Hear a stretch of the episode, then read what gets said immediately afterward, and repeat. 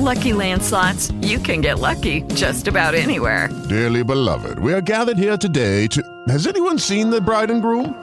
Sorry, sorry, we're here. We were getting lucky in the limo and we lost track of time.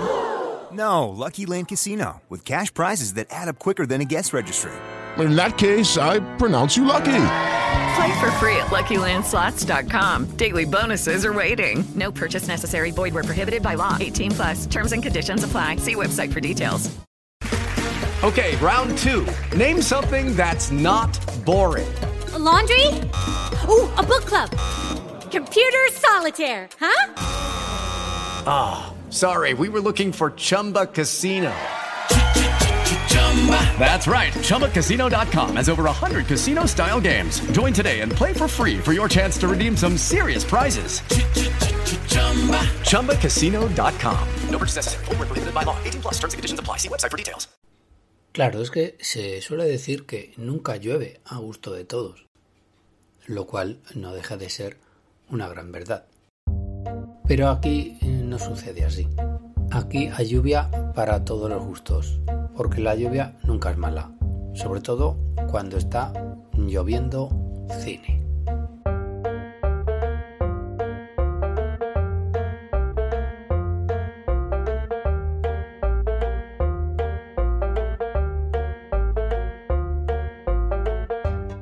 Aquí comienza un nuevo programa de tu podcast favorito, Lloviendo Cine, al cual estáis invitados. Ya sabéis que no tenéis que llamar para entrar ni pedir ningún tipo de permiso.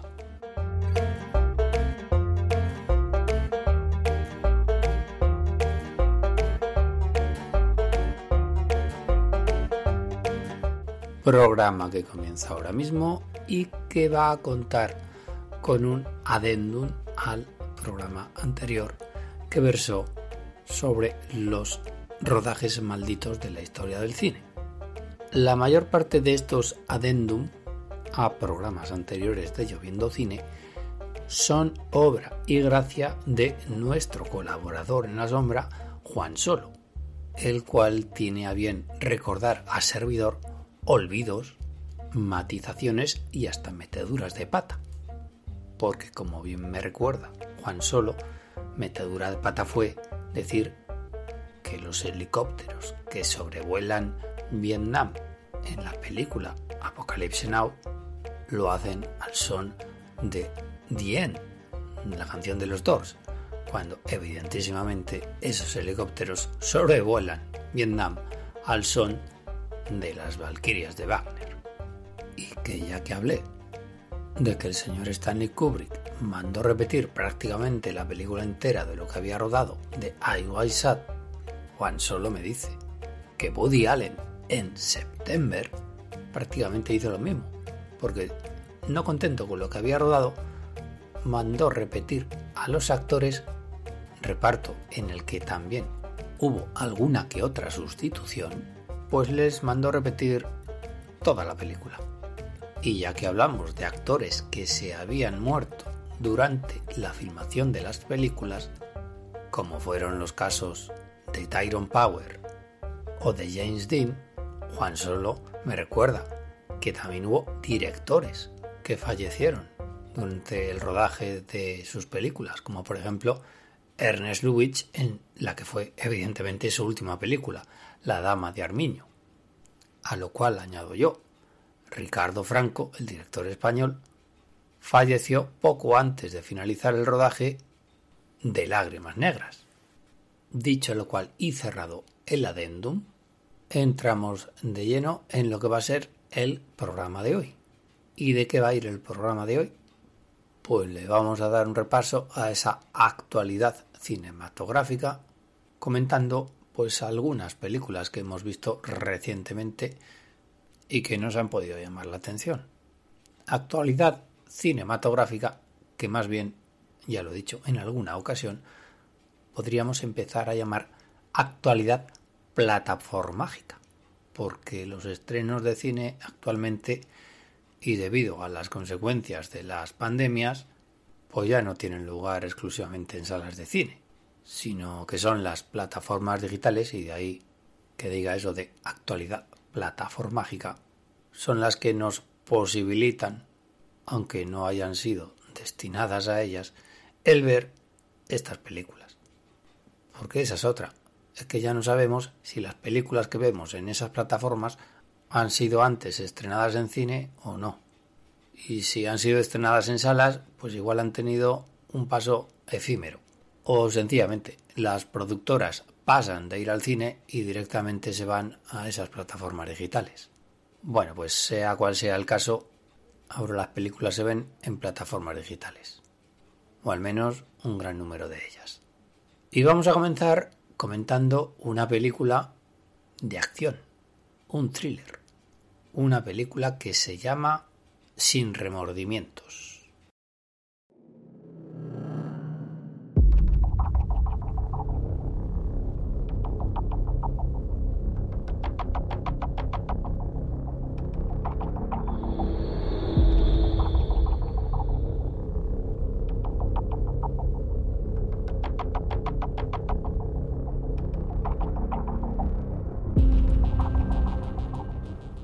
De acción, efectivamente. Una película basada en una de las novelas de Tom Clancy, el creador de Jack Ryan. Novelas que han sido llevadas al cine y que han dado mucho dinero. Como por ejemplo esa saga de, Jack Ryan que primero llevó al cine Alec Baldwin antes de Harrison Ford. Alec Baldwin fue Jack Ryan en La caza del octubre rojo y después ya sí Harrison Ford siendo Jack Ryan en Juego de Patriotas y en Peligro Inminente. Amén de Pánico Nuclear, en la cual Jack Ryan era Ben Affleck, nada menos. Sí, también ha sido el actor Chris Pine, Jack Ryan, pero bueno, lo dejamos ahí. Pues ahora le toca el turno a esta Sin Remordimientos, en la cual no hay a Ryan que valga, sino un personaje que se llama John Clark o John Kelly personaje que a su vez aparece en algunas de las novelas que he dicho ahora mismo, como en Peligro Inminente o en Pánico Nuclear. O sea que es un personaje que aparece y desaparece en el ideario, al modo de los personajes de Tarantino, en el ideario de las novelas de Tom Clancy. Y aquí el papel está encarnado por Michael B. Jordan, el actor de las últimas películas de la saga de Rocky, por ejemplo y que bueno, más o menos se va abriendo paso en esto del estrellato cinematográfico, a veces con mayor o con menor fortuna, porque antes de hacer esta sin remordimientos hizo una adaptación de la novela de Ray Bradbury y a su vez remake de la película de François Truffaut, Fahrenheit 451, de la que todavía me estoy preguntando por qué se hizo esa adaptación. Todavía está buscando su camino y participa en proyectos que a lo mejor, bueno, pues no son todo lo afortunado que cabría esperar.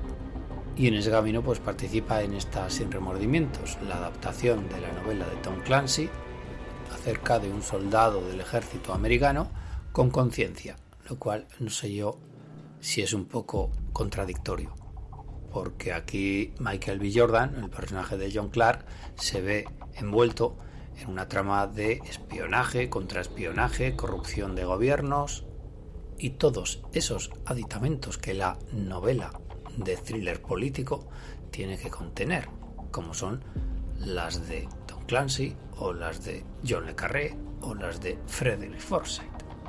Nueva adaptación de este tipo de novelas a las que el cine les quiere mucho desde los años de la Guerra Fría, pues fijaos, el juego que da. Y más allá de la Guerra Fría. Porque aunque la novela de Tom Clancy, Sin remordimientos, es del año 1993, esta adaptación data de 2021. Si la novela está publicada en el año 93, justo después de que la Unión Soviética se desmembrara y finalizase oficialmente la Guerra Fría, podían haber cambiado de enemigo, pero no los malos en la película no se han actualizado, siguen siendo los rusos. Lo que pasa es que hoy, en 2021, ya querer provocar un enfrentamiento político, económico y militar entre los rusos y los americanos queda un poquito ya desfasado, lo hemos visto ya en muchas ocasiones. Los malos son otros. Y ya ver hoy en día un enfrentamiento ruso-americano que da un poquito de modé. En cuanto a la película en sí, pues es una película de acción para pasar el rato, entretenida, demasiado para pasar el rato y demasiado entretenida, que apenas te sobresalta. Es un tipo de película de consumo rápido al cual Michael B. Jordan se está acercando peligrosamente. Y si es verdad que el chico tiene talento, pues yo creo que el chico tiene talento, no en vano estuvo nominado al Oscar en el año 2013 por The Football Station. Habría que decirle, cuidado, toma ejemplo de Nicolas Cage o de Jamie Foxx o de Wesley Snipes por hablar de actores que en principio, en teoría y en algunas prácticas apuntaban maneras y tanto porque algunos de los que he nombrado tienen Oscar, toma nota de esos ejemplos por favor y no te encasilles porque corres el peligro de participar en plan Panthers en producciones cuasi televisivas de plataformas digitales o volverte en el padre del nuevo protagonista de Rocky. Y eso puede suceder cuando menos te lo esperes.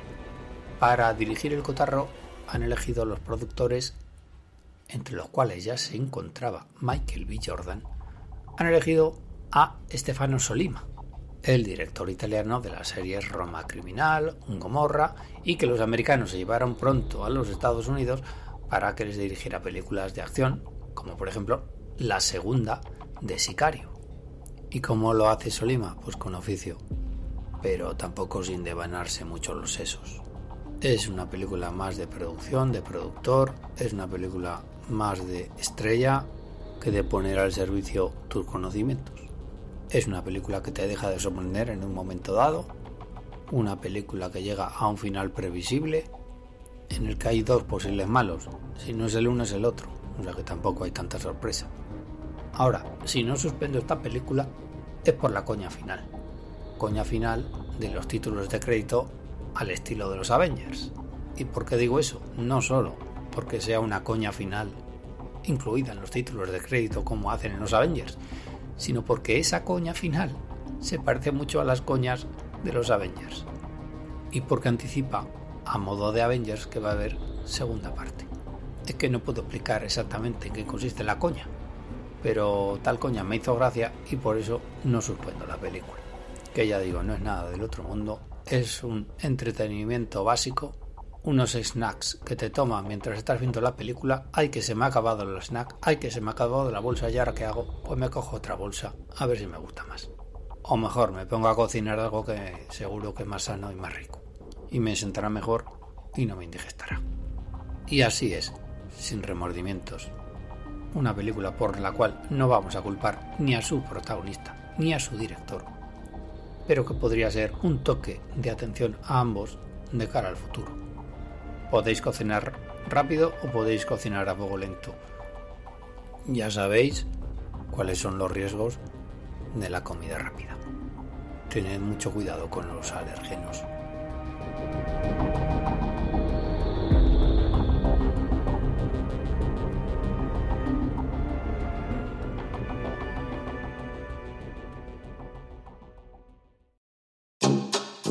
¿Escuchas? Lloviendo cine.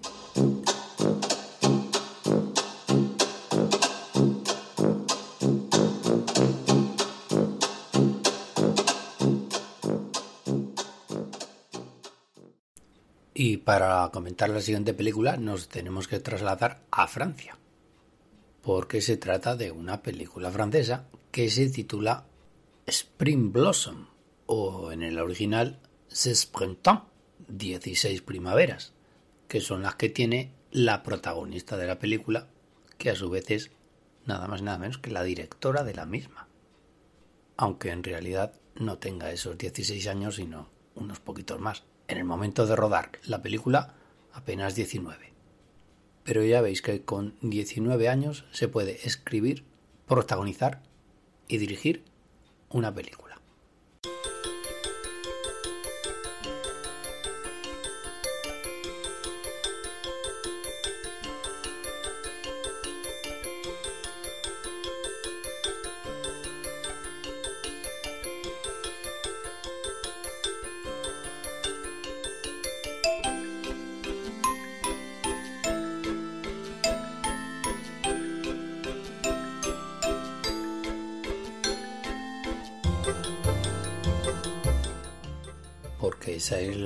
Que tenía Susan Lendon, que es la actriz y directora de la película cuando filmó Spring Spring Blossom.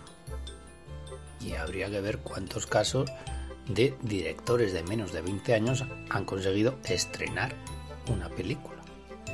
Y más si es una chica, si es una mujer.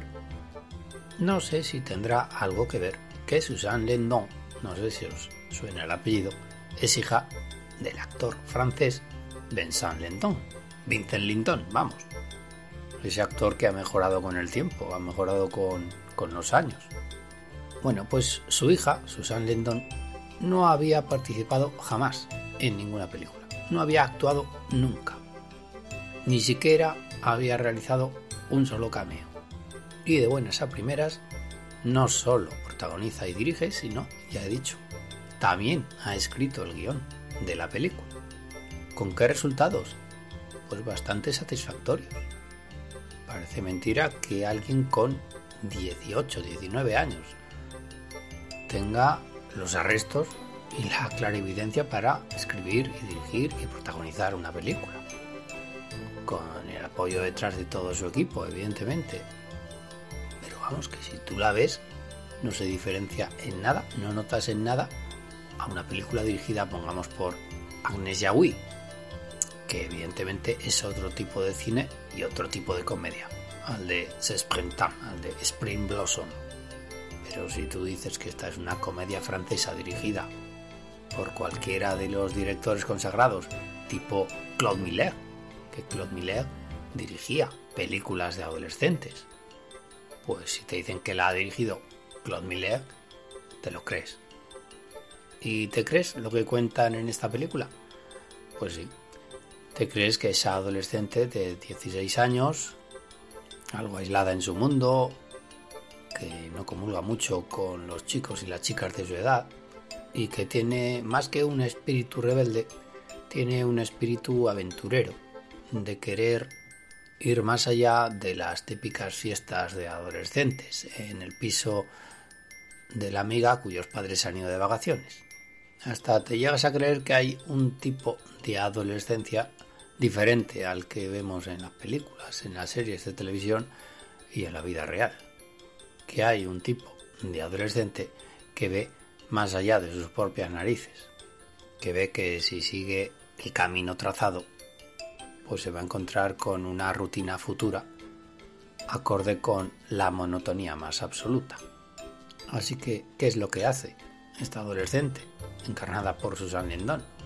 Por salirse del camino, salirse de esas fiestas adolescentes y mirar lo que hay por la calle. ¿Y qué hay por la calle? Un señor de 35 años que le hace tilín, que le gusta mucho, al cual ve todos los días porque está cerca de su casa y del que inevitablemente se va a enamorar.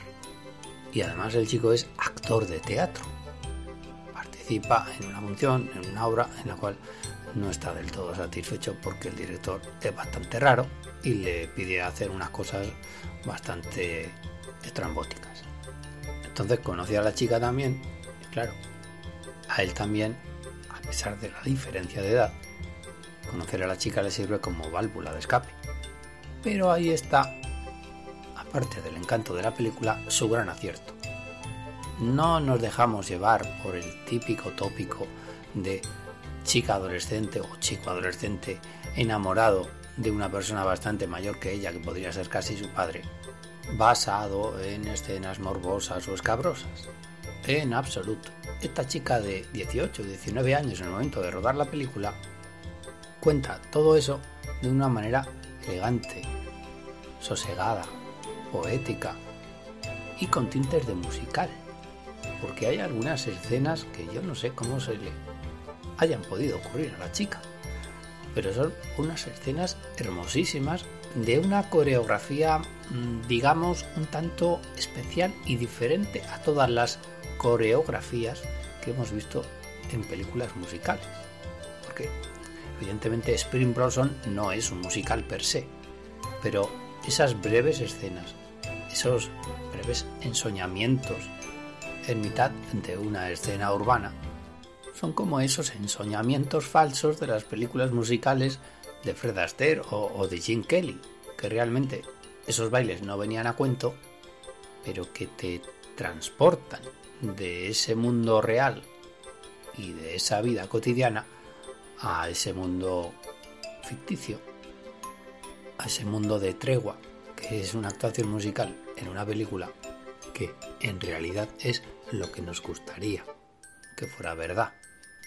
Nos gustaría vivir en ese momento breve en el que no cabe en absoluto la noción espacio-tiempo. Y eso es lo que quiere hacer la protagonista de la película. No sé si escapar de la vida que se le tiene predestinada a una chica de su edad, pero por lo menos lo que sí quiere en esos momentos es evadirse de la realidad, enamorarse de una persona que da igual que tenga 20 años más que tú, salirse de esos caminos trazados, conocer por ti mismo y no por lo que te digan o te dicten los demás, esos aspectos de la vida o de la realidad que a ti te atraen, que a ti te llaman la atención. Y mira, si tienes esa edad, si tienes esas 16 primaveras, si esa flor está a punto de brotar, que mejor que sea cuanto antes el darse cuenta de que la vida, de que el mundo está en tus manos o en tu corazón. Pero ojo, aunque luego venga el tío Paco con las rebajas, es el momento de plantearse esas cosas. Que ojo, distan mucho de vivir la vida loca, de vivirlo todo de manera desaforada, descontrolada y sin límite ni control. Es el momento también de conocer. Conoces el amor. Conoces el amor con una persona que te dobla en edad. Porque sus amigos, los chicos de la clase, la aburren. Que a lo mejor es lo que pasa siempre, pero esta chica se da cuenta. Y lo dice. Y dice, hasta aquí hemos llegado, basta ya. Voy a dejarme llevar y yo me dejo llevar por un señor que tiene 35 años y que me gusta mucho. Las consecuencias, que si resultará o no ese amor, pues lo mismo que si te enamoras de una persona de tu edad. No hay nadie que te pueda garantizar nada. Si así fuera y no existiera el azar o la casualidad, todo esto sería bastante aburrido, bastante previsible, que es lo que quiere evitar esta chica. Repetimos, Susan Lendon, que sin llegar a los 20 años ha escrito, ha protagonizado y ha dirigido una película, su primera película. Una especie, por cierto, de Charlotte Gainsbourg actualizada, una Charlotte Gainsbourg del año 2021. Recordemos que la hija de Jan Birkin y de Serge Gainsbourg comenzó en los años 80 con papeles de adolescente de un tipo más rebeldón, más picarón, si se me apura. Bueno, pues la Charlotte Gainsbourg del siglo XXI, de 2021, es otro tipo de adolescente. Y repito, para eso está la mentira del cine. Aquí poco móvil, poco WhatsApp y poco Insta se ve. Pues alabado sea el séptimo arte, que nos dejamos y nos alejamos de tecnologías a veces bastante superficiales, para centrarnos en lo que de verdad cuenta, en los sentimientos de una chica que quiere conocer lo que es esto de la vida. Y bien prontito, a los 16 años. Pero con bastante libertad creativa y fuera de fórmulas, de clichés, de estereotipos y de líneas marcadas de antemano. ¿Escuchas? Lloviendo cine.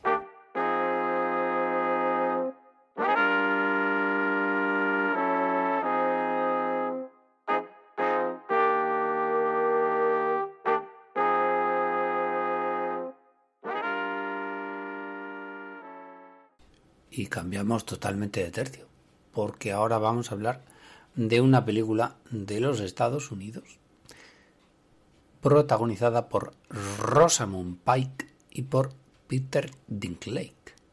Es una película que es muchos géneros y que se llama I Care a Lot. Una película que contiene bastante miga.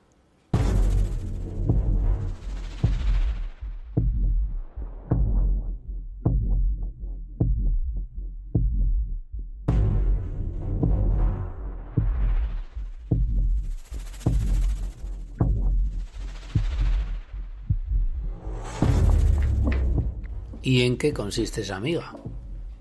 Pues para empezar, en que no hay que juzgar a primera vista lo que vemos en la película. Porque hay tantas cosas censurables incluso en la historia, en I Care a Lot, que nos podríamos quedar ahí, en un mero y a priorístico análisis. Porque vamos a ver, ¿qué opinaríais de una señorita que se aprovechara de ancianos y de ancianas de buena fe que están solos en la vida para que esa señorita se convirtiera en tu tutora legal de todos tus bienes y de todas tus posesiones, de forma que tu abuelo o tu abuela se fuera a una residencia de ancianos para que tuviera todas las atenciones que una persona de esa edad requiere. Pero, a cambio de eso, la tutora legal se hace con todos tus bienes y todas tus posesiones y todos tus pisos y todos tus coches y los vende. Y el dinero se lo queda a ella, la tutora legal. ¿Qué pensaríais de esa señorita? ¿Qué pensaríais de Rosamund Pike, que es la actriz que encarna el papel de la tutora legal en I Care a Lot? Pues pensaríais que esa señorita es una hija de su madre. Y lo pensaríais con todo el motivo del mundo. Porque como dice el personaje de Rosamund Pike en la película, el mundo está dividido en dos bandos, los leones y los corderos. Los corderos se los comen. ¿Quiénes? Los leones. Bueno, pues ella es la mayor leona del mundo. Lo dice de otra manera y con una palabrota, pero para oídos castos nos ahorraremos el epíteto. Aunque muy bien, después de todos los datos que os he dado, podéis imaginar qué tipo de epíteto se impone la misma Rosamund Pike.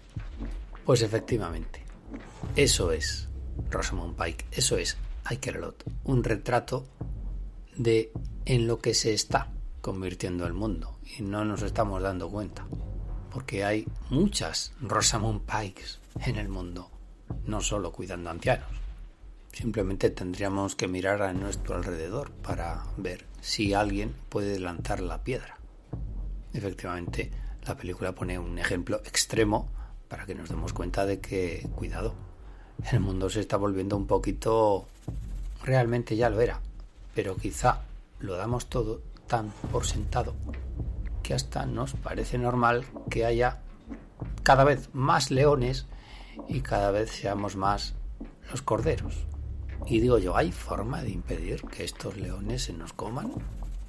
Eso es lo que se pregunta también en la película porque la única manera de parar a señoritas como Rosamund Pike en I Care a Lot es relacionar a esta señorita con la mafia. Evidentemente esto solo pasa en la película y para que haya historia, para que haya tensión, para que haya conflicto y para parar los pies a esta señora, el guionista tiene que recurrir a un caso delirante.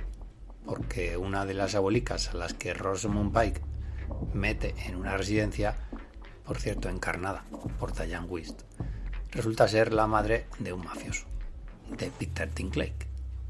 O sea que una de las enseñanzas de esta película es que si no hubiera un mafioso de por medio, las Rosamund Pike del mundo seguirían campando a sus anchas. Porque claro, en cuanto aparece Peter Dinklage, todos nos ponemos de su parte. Hay que acabar como sea con este buitre que se llama Rosamund Pike. Pero es que ahí está la cosa. Lo que en principio parecía bastante claro, pues al final se va difuminando, porque la película también se podría ver desde otro punto de vista.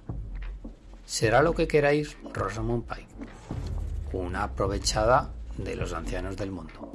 Pero, ¿y si vemos la película como un intento de igualar las cosas entre hombres y mujeres? caso bastante extremo del feminismo del Me Claro, su contrincante es un hombre, es Peter Dinklage. Pero es que, otra vuelta de tuerca. Peter Dinklage es un mafioso, es un asesino, es un malvado, es alguien nada recomendable. O sea que la película cuenta con tantas aristas que es que te tiene que rozar alguna de ellas si quieres ponerte 100% de parte de uno o de otro. de Peter Tinklake o de Rosamund Pike. Y aquí, ojo, no tiene absolutamente nada que ver el sexo de quien vea la película, el sexo del espectador. Puede ser un chico e identificarte con lo que encarna Rosamund Pike o ser una chica y ponerte del lado de Peter Tinklake. Otra cosa son las motivaciones de Rosamund Pike y las motivaciones de Peter Dinklage. Y es que da la impresión a veces de que en la película no hay ni buenos ni malos. De que todos igualan para lo bueno o para lo malo. O que todos son buenos o que todos son malos. Y en el medio, nosotros, los cordericos. Porque es que hay alguna cosa que dice Rosamund Pike que es verdad. Si te esfuerzas y sigues las reglas, tendrás éxito y serás feliz. Pero no. Lo de seguir las reglas es una broma que se inventaron los ricos para que los demás sigamos siendo pobres. Ella toma nota y lo lleva al extremo, porque se convierte en uno de esos leones que aplastan a los corderos. ¿Y quién es esa leona? Ya lo he dicho, Rosamund Pike. Oye, qué buena actriz es Rosamund Pike. Qué bien hace de papeles de malvada. ¿Os acordáis de Perdida, la película de Ben Affleck? Estaba extraordinaria. Oye, pues que es muy buena actriz, Rosamund Pike. Y en I Care a Lot será una leona o el epíteto que te estás imaginando. Pero es que tiene un poder de atracción. Te vende su moto, te vende su producto de una manera que ya digo, censuras todas sus conductas, todos sus comportamientos, pero como que te seduce con su maldad, como que te dejas embaucar por sus argumentos con esa extraña habilidad que tiene el cine de ponerte de parte del malo, que nunca quieres que le cojan si es que le están persiguiendo o no quieres que le descubran el asesinato que acaba de cometer. Y es que es tan pérfida y tan despiadada Rosamund Pike en esta película que nunca mejor dicho venderías a tu madre. Ella la vendería porque en un momento dado se convierte en objeto de amenaza por parte de Peter Dinklage, a lo cual le dice Rosamund Pike. No, si no me importaría, si mi madre es peor que yo. Te la puedes cargar que a mí no me importaría nada. Es que a Rosamund Pike le importan bien pocas cosas en la película. Le gusta mucho su compañera, su ayudante, que a la vez es su novia, en una relación un poquito forzada de lesbianismo. Le importa amasar dinero, alcanzar cuotas de poder, llevándose por delante absolutamente todo lo que se le interponga. ¿Tomamos la película como una fábula? Pues sí, hay que tomarla como una fábula. Si nos vamos por el lado del mitú y nos tomamos la película como una manera de alcanzar esa cuota de poder a toda costa, pues conlleva sus riesgos. Sobre todo eso si te llevas todo por delante, porque todo tiene su precio en esta vida. Al menos es lo que dicen podemos verlo también como un simple caso de ascenso social, económico y hasta político de una mujer o simplemente de una persona sin escrúpulos. Y vuelvo a lo mismo. ¿Cuántos ejemplos de estos estamos viendo a diario en televisión, en prensa, en la calle? Y no le damos importancia. O lo damos como algo normal, como algo que ya está aceptado. ¿Qué pasaría si hurgáramos en el pasado de esas personas respetadas y honorables? Esta película parezca que sea una llamada de atención y parece mentira que esté producida o auspiciada por Amazon, por uno de los tíos más ricos del mundo. Igual hasta puede ser un ejercicio involuntario de catarsis. Es que yo creo que a veces todo está interconectado. Tenemos moralina con esta película, un poquito al final, sí. Pero ojo, que yo creo que no hay ni ganadores ni perdedores.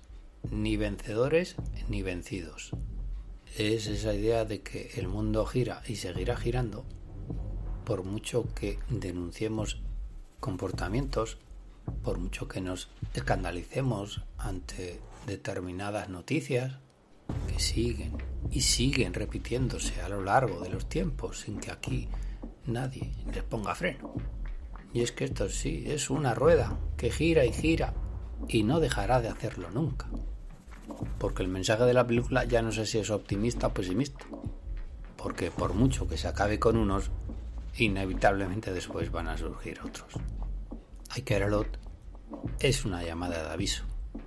Es una tragicomedia de la vida que no sé si sirve para denunciar o simplemente para abrirnos los ojos ante lo que tenemos a nuestro alrededor.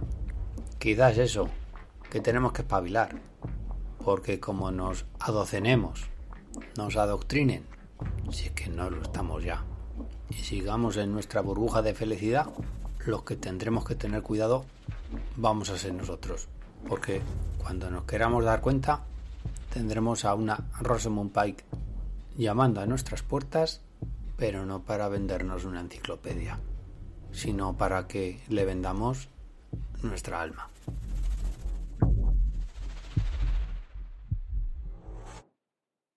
¿Y qué es de Jodie Foster como actriz? Ya no como directora, porque su última película, la última película que dirigió, que tampoco ha hecho tantas, es Money Monster de 2016. Pues de la Jodie Foster como actriz también se sabe bastante poco.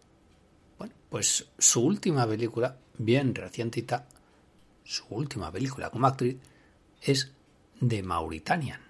Porque mira que se prodiga poco la chica, porque desde que hizo Un Dios Salvaje de Polanski, en 10 años solo ha hecho tres películas más.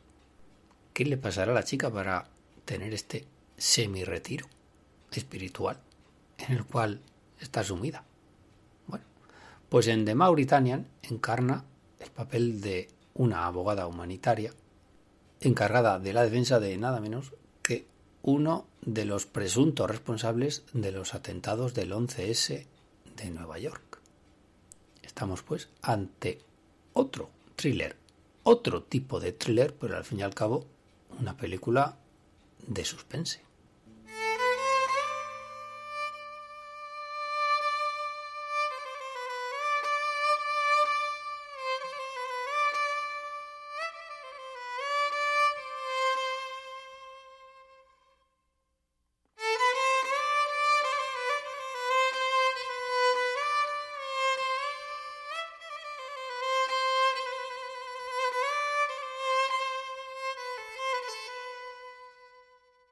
¿Y quién es este de Mauritanian? Pues de Mauritanian es ese presunto responsable, ese presunto cerebro, un reclutador de los terroristas que llevaron a cabo esos atentados. De los atentados de, del 11S, del año ya 2001, hace ya casi 20 años. Es evidentemente un caso real, la película está basada en hechos reales, los hechos que protagonizó este joven que se llamaba Mohamedou Old Slahi. A este señor lo relacionan con los atentados del 11S y se lo llevan a la cárcel de Guantánamo, ese paraíso carcelario que tiene montado todavía los Estados Unidos en la isla de Cuba. Y ya se sabe lo que hacen los americanos en esa cárcel o eufemísticamente en ese centro de detención. Pues nada más y nada menos que el señor Mohamedou Old Slahi estuvo preso en Guantánamo durante más de 15 años sin que los Estados Unidos pudieran siquiera presentarle un cargo en su contra. Y es que la película va sobre eso.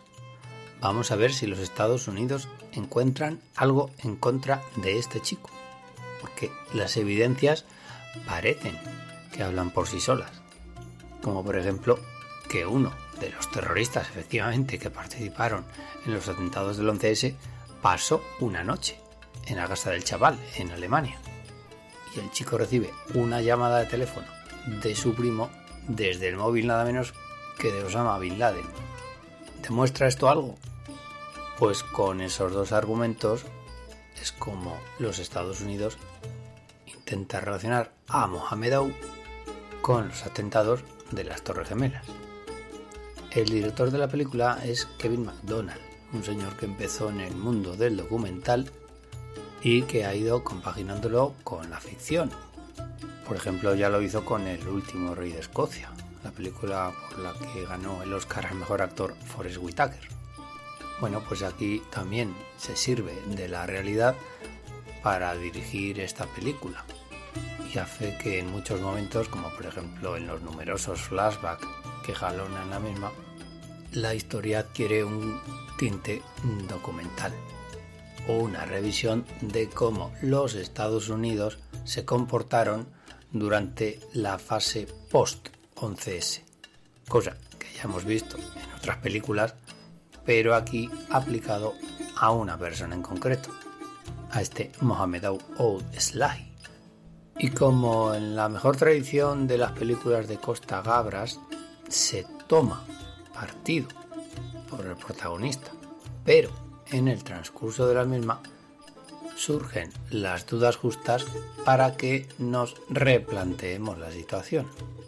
Es decir, todo se encamina en una determinada dirección, pero las dudas razonables que dicen los juicios se presentan. No obstante, la película está basada en el libro que el propio Mohamed escribió, basándose en la experiencia que vivió durante su estancia en Guantánamo.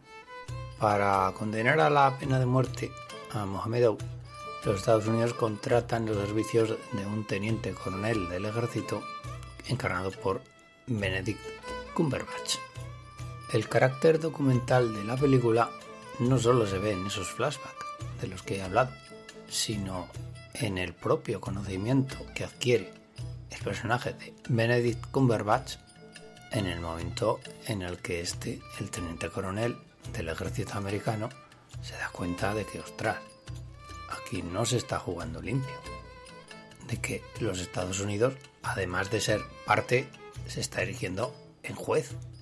De que parece que la resolución del caso solo puede ser una Acordaos si no de la situación hace 20 años, con todo lo relacionado con el mundo árabe y musulmán, justo después del 11S.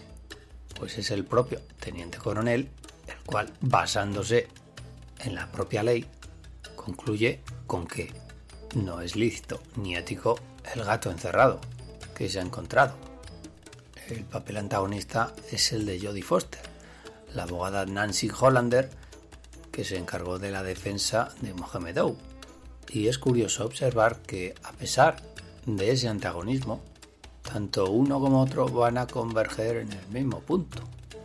Y es que desde el principio no se ven como rivales, se ven como dos personas que tienen que descubrir la verdad, incluida Nancy Hollander, incluido el papel de Jodie Foster, que no las tiene todas consigo, porque ella lo que dice es, hasta el peor criminal tiene derecho a una defensa. Por eso decía antes que la película no peca de ser maniquea. Bueno, es todo lo maniquea que queráis, porque al fin y al cabo todos sabemos lo que hicieron los Estados Unidos. La de veces que mintieron durante los años posteriores al 11S. Al final de la película, en los títulos de crédito se dan unos datos demoledores, a los cuales no voy a añadir más. Quien sí toma partido es Benedict Cumberbatch, porque se ha involucrado el actor inglés en la producción de la película, que debido a su activismo parecía que iba a ser Jodie Foster la que estuviera, pues no, es productor Benedict Cumberbatch. Una película en la cual la tensión narrativa evidentemente no desaparece en ningún momento.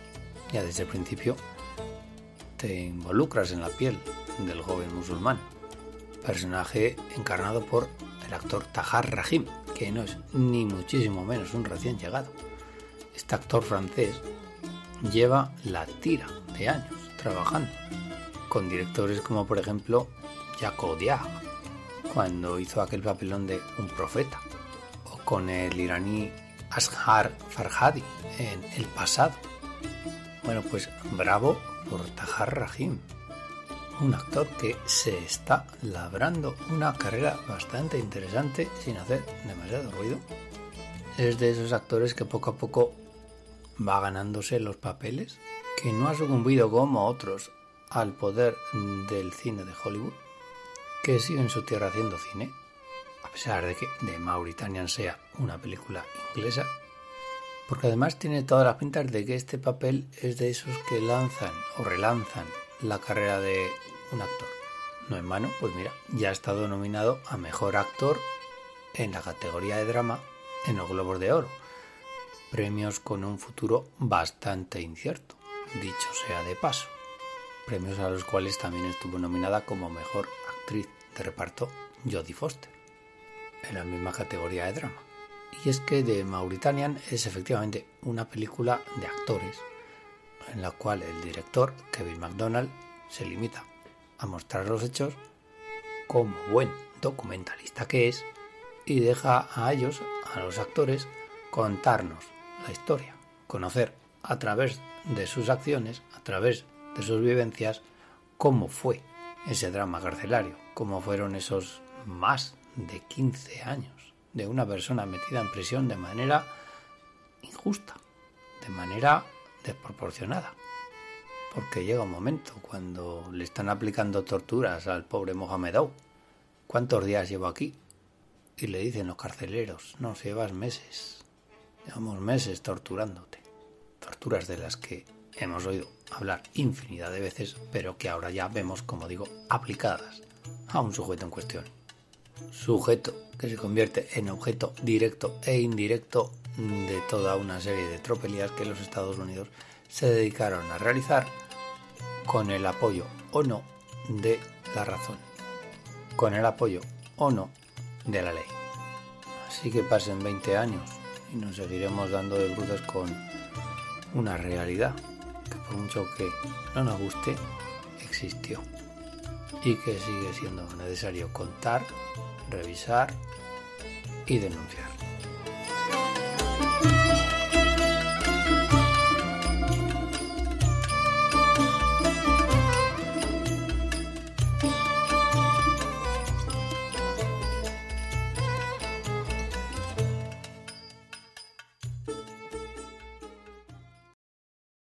Y acabamos el repaso a esta actualidad plataformágica con un plato fuerte, aunque más bien tendríamos que decir una bebida fuerte, porque la película en cuestión es una película danesa en la cual se pasan muy buenos tragos, sobre todo los protagonistas, porque es una película a la par que cómica trágica, a la par que divertida para hacerte reflexionar.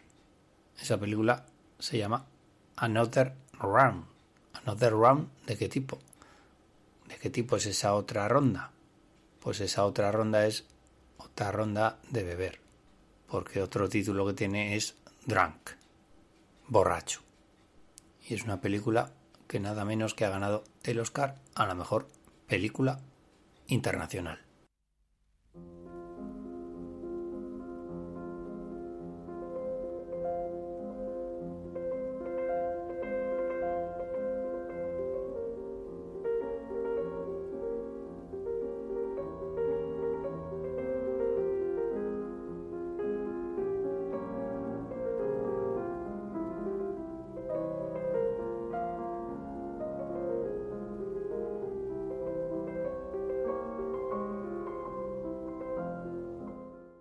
Claro, para entender un título como este y una película como esta, hay que comprender antes de dónde proviene todo.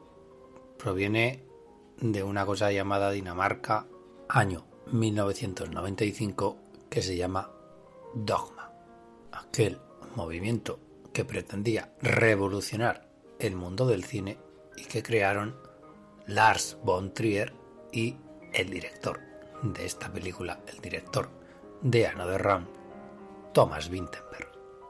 Aquel movimiento que pretendía hacer un cine libertario, un cine libre de espíritu, libérrimo en la forma y que facilitaba tratar unos temas desde una perspectiva diferente, estética, formal y argumentalmente. Fue más o menos una gamberrada elevada al nivel de arte, elevada al nivel del cine serio, por lo menos del que se estrenaba en las salas de cine, porque de otra manera estas películas dogma lo más seguro es que hubieran quedado relegadas a un visionado entre amigos un sábado por la noche. Pero detrás de todo ello estaba Lars von Trier, que ya había dirigido películas con prestigio y con premio, como Europa o El elemento del crimen. Así que como dos buenos amigos que siempre lo fueron, el señor Wittenberg y el señor Lars von Trier, decidieron poner un punto y aparte en la historia del celuloide. Por lo menos eso pretendían. Y a fe que lo consiguieron, porque películas como Celebración o Los Idiotas rompían con todo. Rompiendo, derribando y derrumbando barreras y esquemas. Cada uno de ellos siguió haciendo cine, tanto Lars von Trier, Wittenberg y sus seguidores, tanto daneses como del resto del mundo. Unas películas eran dogma y otras no. Pues centrándonos en el caso de Thomas Wittenberg, cabe decir de él que fue el primero que hizo una película dogma como esa celebración, esa festen, la cual ya incluía todo ese espíritu libre del que he hablado, ese derruir lo establecido. Pero la pregunta es, ¿siguieron estos directores derruyendo lo establecido? Sí, siguieron. Sin el diploma dogma al comienzo de la película, pero en espíritu siguen siendo los mismos gamberros, unos más que otros, y Thomas Windenberg es uno de los que más, de entre ellos. Me atrevería a decir que es el que más consideración sigue teniendo en la actualidad, incluido Lars von Trier, pues ahí está en la consideración de público o de crítica, que es diferente. El público considera a Lars von Trier un director de culto, no tanto a Thomas Wittenberg, mientras que la crítica considera a Thomas Wittenberg como todavía un director válido, ha ganado un Oscar a la mejor película internacional, mientras que a Lars von Trier lo tienen poco más o menos que desahuciado. ¿Y por qué tienen en tan alta estima a Thomas Mindenberg? Bueno, pues porque ha hecho películas que manteniendo el espíritu dogma ya son películas de corte serio, como por ejemplo La caza, que estuvo a puntito de ganar el Oscar a la mejor película en habla no inglesa del año 2012, cosa que sí ha logrado con este Another Round, Drunk, que no deja de ser una película gamberra que revive, que recrea los años del comienzo de Dogma, sin seguir los postulados técnicos y estéticos de aquel movimiento, pero sí con ese lado canalla, con ese lado golfo, que siempre tuvo ese tipo de cine. Porque en Another Round, cuatro profesores de instituto, a la sazón cuatro coleguillas, cuatro amiguetes al estilo de lo que son los amiguetes del movimiento dogma, se proponen por casualidad un experimento. ¿Por qué no mantenemos la misma tasa de alcohol en la sangre? Porque según un estudio sociológico, mantener esos niveles de alcohol en la sangre puede ayudar y mejorar incluso tu quehacer diario. ¿Estamos de acuerdo todos? Sí, los cuatro amigos están de acuerdo y realizan el experimento. Y ahí está el meollo de la película. Meollo de la película que sería un mero divertimento, tan cómico como trágico, como puede ser el tema de la adicción al alcohol, pero que conlleva otro tipo de reflexión. Y ahí es donde mete mano el Thomas Mintenberg, director. Porque durante unos momentos la película deja de ser película para introducir una cuña que no deja de ser otra vez otra coña, acerca de, digamos, la influencia del alcohol en grandes, grandísimos personajes, grandísimos héroes de la historia. Hoy y en su momento respetadísimos, pero que no dejaron de ser unos ilustres alcohólicos nada anónimos. Incluso en la época actual, Thomas Wittenberg se atreve a mostrar, demostrar y denunciar que buena parte de los dirigentes de este mundo, gran parte de los dirigentes de cada país, es un alcohólico empedernido. Y es en esos momentos en los que se nos muestra que tal o cual presidente, que tal o cual ministro le da a eso de empinar el codo, cuando más sale a florecer el espíritu dogma el espíritu gamberro. Ese espíritu que sale cuando dos amigos como Lars von Trier o Thomas Mintenberg, seguramente en una noche de juerga, saquen a relucir temas como este, curiosidades del mundo que usted nunca supo ni se imaginó que pudieron existir. Pues ¿qué puede suceder en un mundo que está gobernado por tales sujetos? Pues que sus súbditos pues también les imiten. Que los alumnos de estos cuatro profesores pues también se diviertan bañados en licor tras licor. Pero es que detrás de esta divertida, hasta divertida puede ser, visión de las cosas, que no deja de ser ese lado gamberro que atesora todo cine danés, se encuentra el submundo, en el cual te puede sumergir el alcohol. Ese lado tragicómico lo encarna a la perfección el personaje de Mats Mikkelsen, ese inmenso actor que en las películas de Hollywood siempre hace de malo, de malvado, pero que cuando se queda en su tierra a vive Dios los papeles que compone. Y aquí el propio Mats Mikkelsen presenta un aspecto tan descuidado, obligado por las circunstancias del personaje, el guion y las exigencias del director, que seguramente le diría, no te cuides, no te duches, no te afeites, que solo se tiene que poner frente a la cámara. Menudos primeros planos que tiene el señor Mats Mikkelsen. Menudos primeros planos morales que se marca el señor Thomas Winterberg. Solo tiene que ponerse, digo, el señor Mikkelsen delante de la cámara para que comprendamos que por mucho que se esfuerce, ese señor va a seguir teniendo problemas con el alcohol. Por mucho que se proponga y por mucho que piense lo contrario porque podrían ser los mismos personajes que aparecieron en la primera película Dogma de celebración de Festen, bien podrían ser más de 20 años después los mismos personajes de aquella fiesta de cumpleaños. ¿Qué fue de aquellos personajes? Pues aquí están algunos de ellos, como podrían ser Max Mikkelsen, aunque no apareciera en aquella celebración, los personajes que conforman el imaginario de Thomas Mintenberg son los mismos y Thomas Volarsen que sí aparecía en aquella película.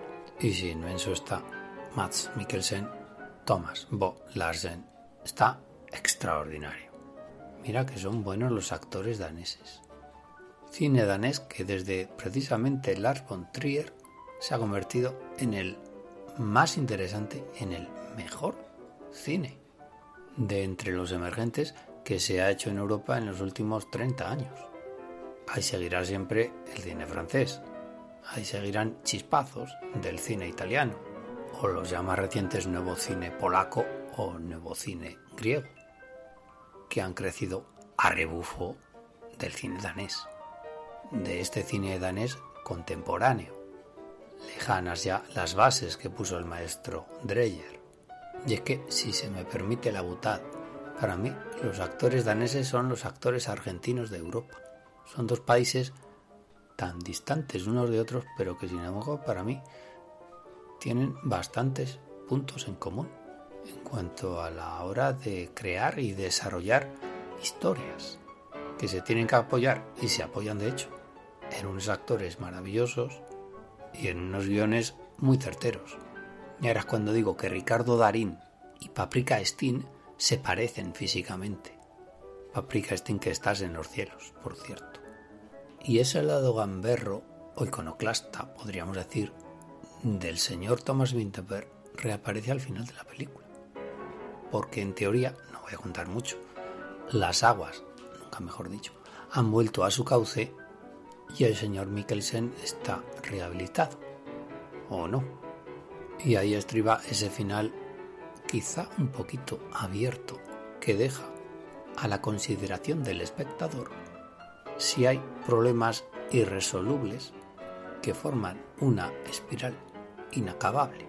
Si de algo ha valido comprobar que los experimentos sociológicos que se basan en el alcohol puede perjudicar gravemente la salud y la de los que están a su alrededor.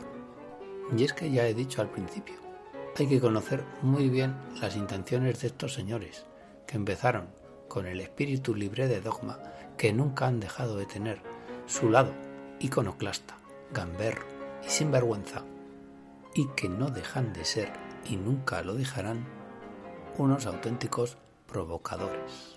Y en cada país tenemos un ejemplo, ¿verdad, señor Trueba? Y es que me queda la duda y me gustaría preguntarle al señor Wintenberg en qué momento dejaron de hacer en su casa los experimentos con gaseosa.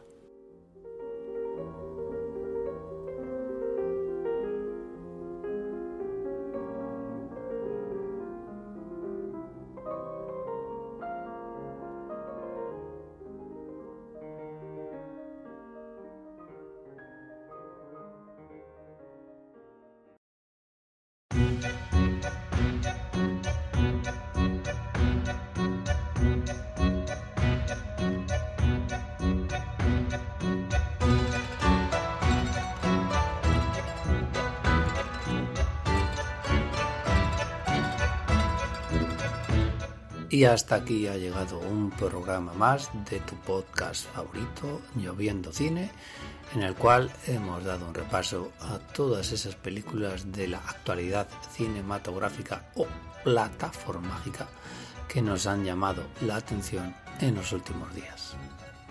Esperando que el programa haya sido de vuestro agrado, nos despedimos hasta el siguiente que tratará sobre un tema que se nos ocurrirá como siempre, en los próximos días.